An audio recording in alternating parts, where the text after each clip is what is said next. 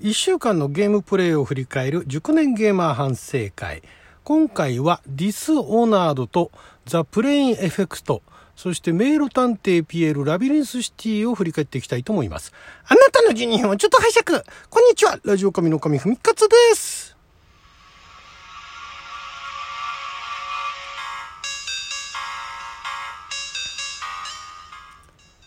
今日は2021年6月29日火曜日、六曜は釈迦関口でございます。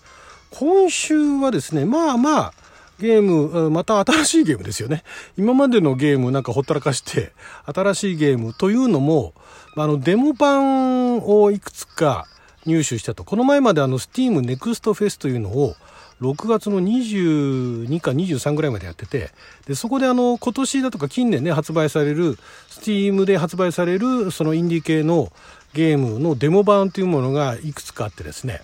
で、まあもうその、ネクストフェスは終わったんですが、そのフェスの間にダウンロードしていたデモ版というのはまだプレイできるんですね。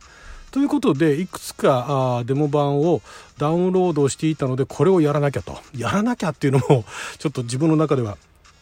どうかと思うんですが、そこまでね、ゲーム実況でなんかあの、頑張ってこうみたいな気持ちもないんで、やらなきゃってのはないんですが、ただ、ある意味積みゲーが溜まっていくっていうのもあるんで、デモから片付けていきたいなという割に今週デモは一つしかできなかったんですけれども、まず最初はデモでも何でもなくて、ディソーナードという、これがね、もともとあの、フランスのアーケ、アーケインスタジオかな？っていうところで、えー、アーケインだかアルカーネだか、のスタジオっていうところが開発してで発売がのアメリカのベゼスタですね。ベゼ、えー、ベセスダか。ベゼベセ ベセスダソフトワークスがあ、まあ、デベロッパー販売元ということで2012年にリリースされたんですがこれがあのプレイステーション3ですよね。当時はプレイステーション3で、日本ではプレイステーション3。海外では Windows、Xbox 360でも発売されたゲームなんですけれども、これがすごい、もともとあの、以前ね、その発売当初から評判が良くて、で、2016年に続編のディソナル2というのが出たんですね。で、これは、あ何向けだったっけかな。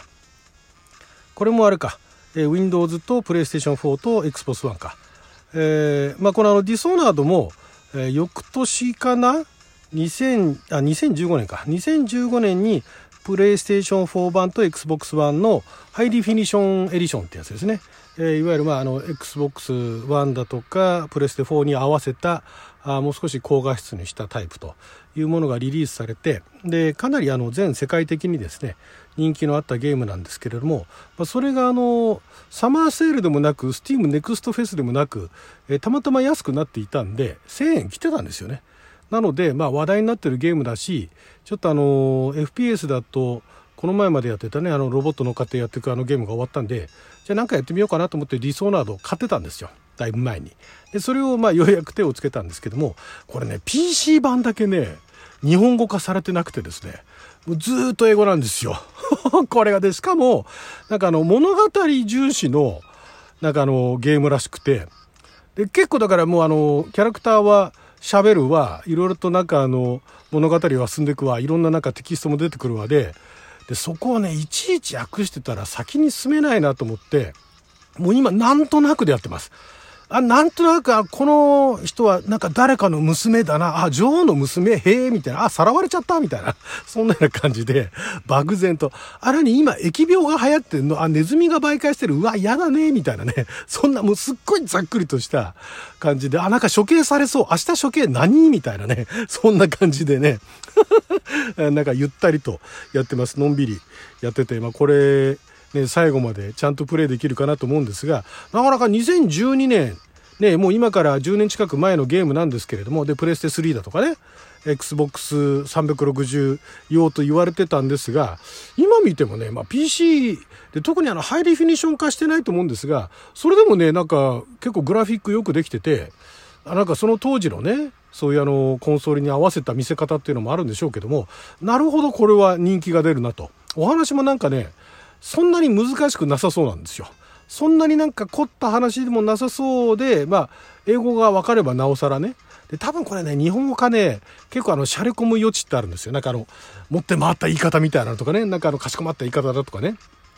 なんかその、王朝っていうかあの架空の王国みたいなのがあってそこら辺の中で起こる内紛だとか、まあ、女王は暗殺されちゃうしその女王の娘はさらわれちゃうしみたいなねいうようなところでそういうのが関わってくるお話でそんなに難しい話でもないんだけれども多分よくできてるんですよね。でキャラクターは FPS のあの一人称視点なんだけれども、まあ、のパズルめいたこともありあと戦いもあり戦いが右手で、えー、刀を振り回し左手でなんかいろんなスキルだったりだとか特殊ウェポンだったりだとかを入手して、まあ、舞台はねこれ結構古い架空の国なんだけれども時代的にはこれは19世紀から20世紀初めぐらいを舞台にしてる感じでなかなかねあの建物とかもよくできてるしこれはなかなか面白そうかなと。ただまあ詳細のところまではね 追っかけられないんでなんとなくあ今こっから脱走しなきゃみたいなあなんか味方っぽいやつがいるぞみたいな そんな感じでね進めていきたいと思います。そしてえー、あ1回ぐらい1回死んじゃったかな？なんかね、あの、ノーマルモードにやってたんだけども、なんだかよくわけわけわからなくなって、あの、死んじゃったってのはありましたけど、まあでも、そこまで難しくなさそうなんで、まあ進めていこうかな。まあでも後半なんか難しくなるのかなと思いながらね、とりあえず続けていこうと思います。そして、えー、デモ版の一つ、ザ・プレインエフェクトという、これがね、イタリアのデベロッパーですね。イタリアのね、スタジオキックっていうね、えー、デベロッパーがいてですねそこで、えー、リリース今年年内リリース予定のゲームなんですけれどもこれあまりセリフがないんですよねセリフがない感じで、えー、ジャンルとしてはねパズルアドベンチャー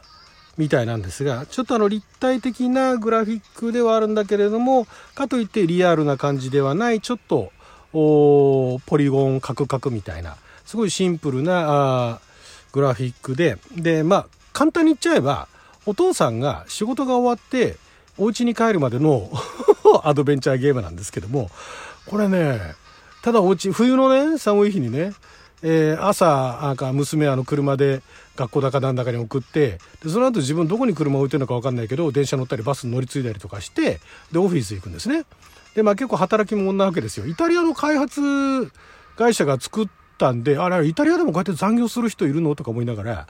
やってんですけど、で、お父さんが仕事終わって帰るだけなんだけども、もうすでにデモ版ですよ。デモ版で、だからまあ序盤も序盤だと思うんですけども、もうね、3回ぐらい死んでますね。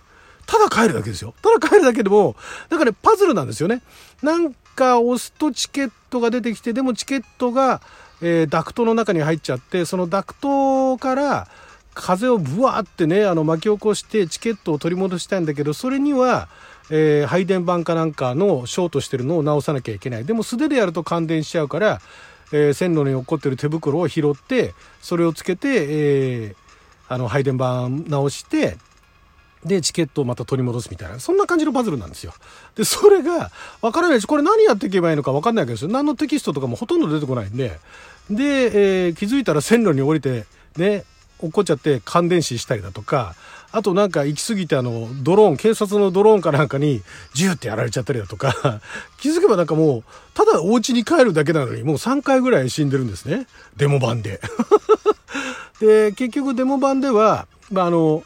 もう YouTube でアップしてるんでネタバレしちゃいますけど、最後なんか大蛇みたいな飲み込まれて、 Thank you for playing って出てきたんですね。で、まあ続きは本編でっていうことで、えー、年内リリース予定ですけども、なかなかね、まさかお家に帰るだけでこんなにね、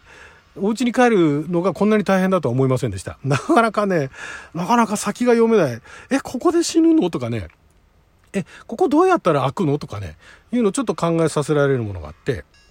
で、まああの、いろんなところで紹介してる内容としては、なんかディストピアな未来が舞台みたいですね。まあ言われてみればディストピアかなっていう感じの、まあいわゆるそのなんかあの、誰かに監視されてるようなね、政府に監視されてるような中で、えー、社畜になって働くみたいなね。もうだってチケット買うお金もないみたいな感じなんですよ。コインかなんかどっかから自販機からね、落っこしてきたコインかなんかでチケット買ってんですよ。電車の。お前定期ないのかと。そういうの関係ないらしいんですよね。で、その中でなんとか帰ろうとするんだけども、気づいたらなんかあの、雪がすっごい積もってる道かなんか歩いていかなきゃなんなかったりだとか、なかなかね、これ先どうなってくんだろうっていうね、これ、だから、本当にあの、家に帰ろうとしてる途中なのか、それともなんか幻想に巻き込まれてるのか、なんか錯覚なのかだとか、いろいろ考えさせられるようなところがあって、それはそれで面白そうなんですけども、私は多分ね、今回のデモだけかな。まあ、デモ版でプレイしたのが、あの、YouTube にもアップしてますんで、よろしかったら見てみてください。そして、以前もあの、紹介したことがあります、迷路探偵ピエールラビリンスシティ。以前はデモ版をね、えー、ステージ2までやっていったっていうのは、あの、この、ラジオコミの方でも振り返りましたけれども、今回ようやく6月22日から、まず PC 版がリリースされまして、この後、年内かな、スイッチ版と iOS 版、Android 版っていうのがリリースされるそうなんですが、もともとあの、日本で、ね、えー、IC4D かななんかそういうあの、あれですね、そういうあのデザイン会社っていうか、そういったところで、えー、作ったあ絵本のシリーズがあって、迷路探偵ピエールシリーズとなって、これが海外にも翻訳されてすごい人気を呼んでるらしいんですね。でね、それ見ればわかります。絵本もすごいよくできてる。で、これをなんと、そのフランスのダージリンっていうあの会社がゲーム化した、ビデオゲーム化したんですけど、そのみっしり詰まった絵本の、まあ、迷路の中を抜けていくんですけども、それがさらにだからゲーム化されると動くんですよね。これ前もお話ししたと思うんですが、これがよくできてるんだ。これだからね、もうただ迷路の中をふらふらふらふらしてて、なかなか迷路外出られなくても楽しいっていうね、これはね、買ってよかったなっていうか、まあ、前デモした時はこれも絶対買いだなと思って、今買って、ね、あの、迷う、迷ってもイライラしないで、なんかいろんなところにいろんなキャラクターがいろんなところ動いたりとかして、なんか喋ったりとかしてるのを見るのが楽しいっていうね。これは個人的にはすごい。ちょっとハマってるっていうか、まあ、だから大事にね、ワンステージずつプレイしていこうかなと思っております。これは積みゲーにはならないのかな。はい、そういうことでね、今週はその3つでございました。来週はまたどんなゲームをプレイするでしょうか。はい、ということで12分間の記者のお時間いただきありがとうございました。それじゃあまた。